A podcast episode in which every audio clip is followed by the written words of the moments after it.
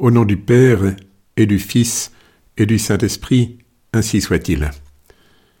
Mes bien chers frères, un bref survol pour commencer de ce que nous avons déjà vu, de manière à ce que vous ayez une vue d'ensemble et que vous compreniez la logique de notre étude. Après deux sermons d'introduction, nous avons vu la définition de l'Église, c'est-à-dire l'Église, c'est les amis de Dieu. Le premier de tous les amis, c'est le Christ. Donc, l'Église, ce sont les amis de Jésus-Christ.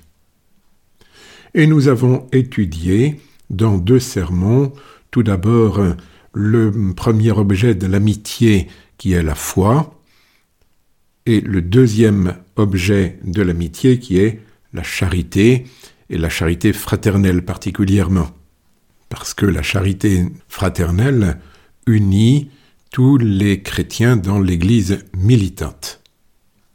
Après cette définition, nous avons vu à Noël que Jésus fonde son Église, et puis nous avons vu le Saint-Esprit âme de l'Église.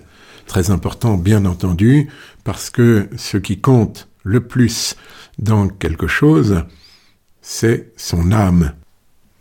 Et puisque nous parlions du Saint-Esprit qui est l'âme de l'Église, il fallait évidemment dire qui appartient à l'âme qui appartient au corps, et puis dans un autre sermon qui n'appartient pas à l'Église, c'est-à-dire ni au corps ni à l'âme. Quant à ceux qui appartiennent à l'Église, il nous reste à voir l'Église dans l'Ancien Testament. Eh oui. Après cela, l'Église triomphante et l'Église souffrante, et nous aurons fait le tour de tous ceux qui appartiennent ou n'appartiennent pas, hélas, à l'Église. Nous passerons alors à une partie nouvelle, une deuxième partie, à savoir l'activité de l'Église. Que font tous les chrétiens? Honorer, louer, servir Dieu, nous verrons cela. Honorer, être de bons chrétiens, louer, c'est tout le culte qui est si important dans l'Église, puisque la louange est tellement importante, et servir Dieu, c'est l'établissement de la chrétienté, l'apostolat, la défense de la foi contre les ennemis. Nous développerons particulièrement le culte en parlant de la croix et de la messe.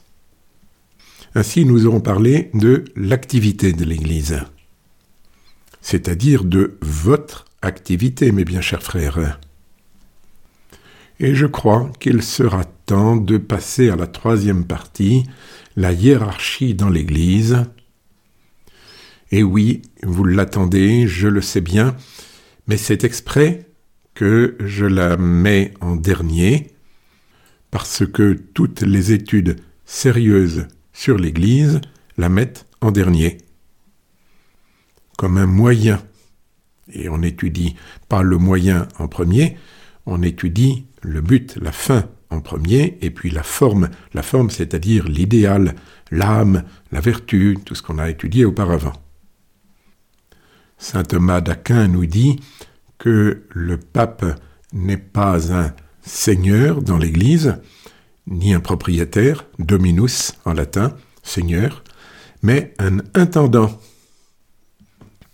Et puis dans une dernière partie, nous verrons l'Église comme modèle de toutes les sociétés, et notamment comme âme de la chrétienté, et nous verrons les erreurs opposées à l'Église et à la société en général et à la chrétienté en général, euh, la démocratie, euh, la synodalité, peut-être le protestantisme, enfin nous verrons. L'Église dans l'Ancien Testament. Pourquoi cela? Très souvent, chez les chrétiens, on fait commencer l'Église à Jésus-Christ, le plus souvent à la Pentecôte, mais c'est très réducteur. En étudiant l'Église dans l'Ancien Testament, nous allons voir déjà les débuts de la révélation, nous allons découvrir de nouveaux amis, enfin des amis anciens, mais auxquels nous ne prêtons pas toujours l'attention qu'ils méritent. Nous allons découvrir des modèles, et puis, bien sûr, nous allons mieux comprendre comment euh, Jésus-Christ, par l'Église du Nouveau Testament, a perfectionné l'Église de l'Ancien Testament c'est ce que dit notre Seigneur dans l'Évangile. Je ne suis pas venu abolir la loi et les prophètes, mais les accomplir. Pourquoi pouvons-nous parler de l'Église de l'Ancien Testament comme une partie intégrante de l'Église militante, puisque vous savez que le catéchisme nous enseigne qu'il y a l'Église glorieuse ou triomphante, l'Église militante et l'Église souffrante. Or, l'Ancien Testament n'est pas dans l'Église triomphante ni dans l'Église souffrante, donc il est dans l'Église militante. Pourquoi cela? Parce que Saint Thomas nous l'enseigne expressément. Les saints pères, c'est-à-dire les patriarches de l'Ancien Testament, étaient portés vers le Christ par la même foi, le même amour qui nous porte nous-mêmes vers lui. Ils appartenaient donc bien, comme nous, au corps de l'Église. Même foi. C'était la foi dans le Christ à venir, évidemment, puisqu'il n'était pas encore venu, mais une véritable foi dans le Christ qui était connue parce qu'il était annoncé par les prophètes. On peut dire que tout l'Ancien Testament nous parle du Christ. C'est une erreur de croire que l'Ancien Testament parle du Dieu des Hébreux et le Nouveau Testament de Jésus-Christ. Une erreur encore plus profonde de croire que l'Ancien Testament euh, parle du Dieu unique et que le Nouveau Testament nous parle de la Trinité. Il suffit de lire les psaumes pour nous rendre compte que l'Ancien Testament nous parle du Saint-Esprit et nous parle de Jésus-Christ. Pas seulement nous parle, je veux dire, est centré sur la Sainte Trinité, Père, Fils et Saint-Esprit. Le Christ était annoncé dans l'Ancien Testament depuis le péché d'Adam et Ève. Lorsque Dieu s'adresse aux démons, il dit Je mettrai une inimitié entre toi et la femme, entre ta descendance et son descendant. Ça, c'est la traduction du texte original. Souvent, on traduit sa descendance mais en traduisant son descendant, c'est plus juste et cela nous montre le Christ. En tout cas, depuis Adam et Ève, tout le monde sait que la descendance de Marie, la femme, Marie, c'est le Christ. Tu le mordras au talon, le descendant, Jésus-Christ, c'est la passion, et il t'écrasera la tête. C'est la grande promesse du Sauveur. Je vais vous mettre en pièce jointe à ce sermon un résumé des prophéties dans l'Ancien Testament relatives à notre Seigneur Jésus-Christ, et ce n'est qu'un petit résumé, parce qu'on pourrait mettre pratiquement tous les psaumes. Pour que la foi soit possible et vraie, il y avait évidemment dans l'Ancien Testament un magistère, un magistère direct de Dieu, qui, qui parle aux hommes et qui se fait reconnaître, et les hommes savent, quand ils entendent Dieu, que c'est lui qui leur parle, Dieu parle surtout par les prophètes, et les prophètes enseignent le peuple, et il y a justement un enseignement par les prophètes et puis par la synagogue. Et Dieu veillait sur l'Ancien Testament. On ne rencontre pas de grandes hérésies dans l'Ancien Testament. On rencontre des grandes lâchetés, des grandes trahisons, des grandes faiblesses, et il faut que Dieu se fâche pour euh, ramener son peuple à lui. Foi, espérance, les patriarches et tous les croyants de l'Ancien Testament attendaient le ciel. Par exemple, le psaume 23. Levez-vous, portes éternelles, et laissez entrer le roi de gloire qui est accompagné de sa cour. Foi, espérance, charité la même charité, par exemple le sacrifice d'Abraham qui n'hésite pas à offrir à Dieu son, fils Isaac. Il n'y a pas de plus grand amour que de donner sa vie pour ceux qu'on aime, et je me demande même s'il n'y a pas un amour plus grand qui est de donner son fils pour ceux qu'on aime. Amour de Dieu, charité envers le prochain, Moïse intercédant pour le salut de son peuple. Je vous en supplie, Dieu, ne leur faites pas de mal. Ils se sont révoltés, c'est vrai, mais qu'est-ce que vous voulez Ils sont comme ça. Corrigez-les pour qu'ils reviennent à vous. Et Dieu écoute Moïse. Puisqu'il y avait la charité, il y avait la loi, bien entendu, une loi plus pointilleuse que la loi évangélique, car elle s'adresse à des enfants. Je veux dire à des enfants dans la foi. Il y avait dans l'Ancien Testament un culte avec ce qu'on pourrait appeler des sacrements ne vous troublez pas avec le mot de sacrement, c'est pas la même chose que les sacrements du Nouveau Testament qui réalisent ce qu'ils signifient. Il y avait un culte qui montrait les réalités que les sacrements d'aujourd'hui contiennent. Ça, c'est une grande différence. Mais il les montrait.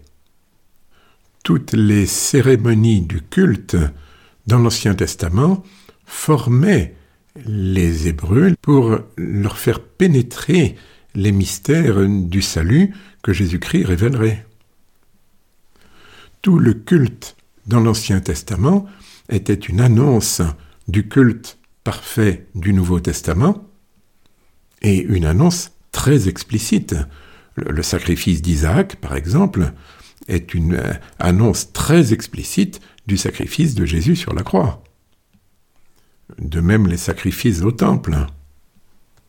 La présentation des premiers-nés au temple était un très bel acte de culte, et il est évident que les parents se rendaient très bien compte de la signification de cette cérémonie. Deuxième partie de ce sermon, les caractéristiques de l'Église de l'Ancien Testament. On peut résumer ainsi, l'Ancien Testament était parfait mais il n'était pas accompli. L'Ancien Testament est par rapport au Nouveau Testament comme l'éducation de l'enfant par rapport à l'âge viril. L'enfant ne comprend que progressivement, il découvre les vérités à travers l'expérience, mais dès le début, il vit dans l'intimité avec Dieu. Je vous l'ai déjà suffisamment dit et c'est important. Un enfant de 7 ans qui a fait sa première communion vit dans l'intimité de Dieu. Il connaît l'essentiel. Il lui manque un développement, un approfondissement, une mise en pratique, bien entendu. Mais non seulement il ne lui manque rien d'essentiel, mais il possède tout ce qui est essentiel, c'est-à-dire qu'il vit dans l'intimité de Dieu. Eh bien, tous ceux qui avaient la foi dans l'Ancien Testament vivaient dans cette intimité de Dieu, et c'est même frappant quand on lit la Bible, depuis Dieu qui parle à Adam dans la brise du soir, Dieu présent par l'arche d'alliance, l'arche d'alliance rappelle au peuple que Dieu le voit, que Dieu le juge, que Dieu agit, que Dieu le récompensera, que Dieu le punira. Dieu parle aux patriarches, aux prophètes, il parle à son peuple à travers eux, et le peuple est conscient de la présence de Dieu. Voyez la Samaritaine, qui pourtant était justement de Samarie, c'est-à-dire d'une région qui avait fait schisme. Elle est inquiète. Comment adore-t-on Dieu? Est-il possible que nous, qui n'avons pas le temple de Jérusalem, nous soyons coupés de Dieu? Alors comme je vous l'ai dit, les grands avaient une connaissance profonde et vive des mystères du Christ, c'est-à-dire qu'eux n'étaient pas des enfants puisqu'ils guidaient le peuple. Abraham, puisque notre Seigneur dit Abraham a vu mon jour, Moïse, qui guide le peuple hébreu, David, qui écrit les psaumes, les prophètes, bien entendu, la Sainte Vierge en tout dernier. L'Église de l'Ancien Testament était militante, c'est-à-dire qu'elle était un témoignage au milieu des nations, Et il y a certainement beaucoup de païens qui ont connu à travers le peuple d'Israël, qui ont connu la révélation et qui se sont convertis. Cette Église était corps et âme, donc elle était à la fois visible comme un corps et mystique comme l'âme, corps mystique du Christ. Je vous ai dit qu'elle était un témoignage et de cela Dieu en était très jaloux. Il n'admettait pas que son peuple donne un mauvais témoignage aux païens. Ah, j'ai oublié de vous dire, puisque l'Église avait un culte, elle avait un sacerdoce, qui, comme tout le reste, était un sacerdoce non accompli, mais qui était véritable, c'est-à-dire qui réalisait les rites extérieurs, mais qui donnait également un état d'esprit à travers ces rites. Y avait-il des hommes qui avaient la foi, donc une église, au moins une âme de l'église, en dehors du peuple juif? Oui, bien sûr.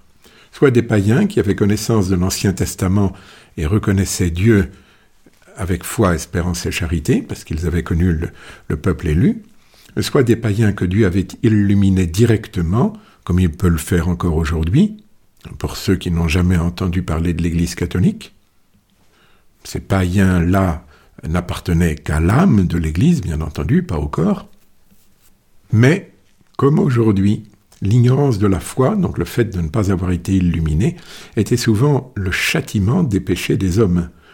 Dieu ne se révélant pas aux orgueilleux, ni à ceux qui ont la haine, ni aux impudiques, et surtout ne se révélant pas à ceux qui adhèrent volontairement à l'idolâtrie. C'est ce qui explique qu'il y ait peut-être, et même probablement, beaucoup d'hommes qui euh, n'aient pas reçu le salut parce qu'ils ils ne se sont pas mis dans les dispositions pour le recevoir, ils se sont même mis dans des dispositions qui repoussent l'illumination, qui repoussent la foi, qui repoussent l'action de Dieu. Les hommes ont quand même une conscience hein, sur des choses essentielles. Je voudrais terminer sur les très beaux modèles de vie chrétienne que l'on a dans l'Ancien Testament. Il suffit de lire Saint Jean Chrysostome pour s'enthousiasmer à la lecture de la vie d'Abraham, d'Isaac, de Jacob, de Joseph. Abraham qui quitte son pays et sa famille, qui quitte tout pour suivre Dieu. Sors de ton pays, marche en ma présence. Isaac, l'héritier fidèle de qui sortira le Christ, et qui a accepté d'être immolé par son Père en sacrifice, qui a offert sa vie, même si un ange, à la dernière minute, l'a préservé. Isaac avait adhéré à ce que lui demandait son Père et à ce que demandait Dieu. Joseph, l'enfant chéri de Jacob, qui sera haï par ses frères et qui leur pardonnera. Ce grand homme tellement vertueux qu'il sera choisi par Pharaon pour être le premier après lui pour gouverner le royaume. Et puis leurs épouses, Rebecca, la femme d'Isaac, choisie par Dieu, Rachel, la femme si vertueuse, la femme de Jacob. Vous avez le magnifique exemple de Job sur son fumier, qui refuse de faire des reproches à Dieu malgré toutes les objurgations de ses amis. Vous avez Tobie, père, qui pratiquait les œuvres de miséricorde, qui enterrait les morts au risque de sa vie, et son fils, qui n'est pas moins saint que le père, qui est béni de Dieu, un ange accompagne Tobie, fils, pour lui donner une épouse, pour lui donner la richesse. Faites bien attention, vous savez, non pas la richesse personnelle, mais les moyens matériels d'étendre le règne de Dieu. Vous avez des femmes comme Judith, Esther, qui mettent leur vie en péril pour le salut de tout le peuple et qui seront bénies de Dieu. Vous avez David, si fidèle, qui, à un moment de faiblesse, tombe dans un péché d'adultère et qui sera un grand pénitent. Vous avez Samuel, le petit enfant au temple. Parlez, Seigneur, votre serviteur vous écoute. Vous avez les trois enfants dans la, fournaise, principalement Daniel. Vous avez les sept frères martyrs et leur mère qui les encouragent.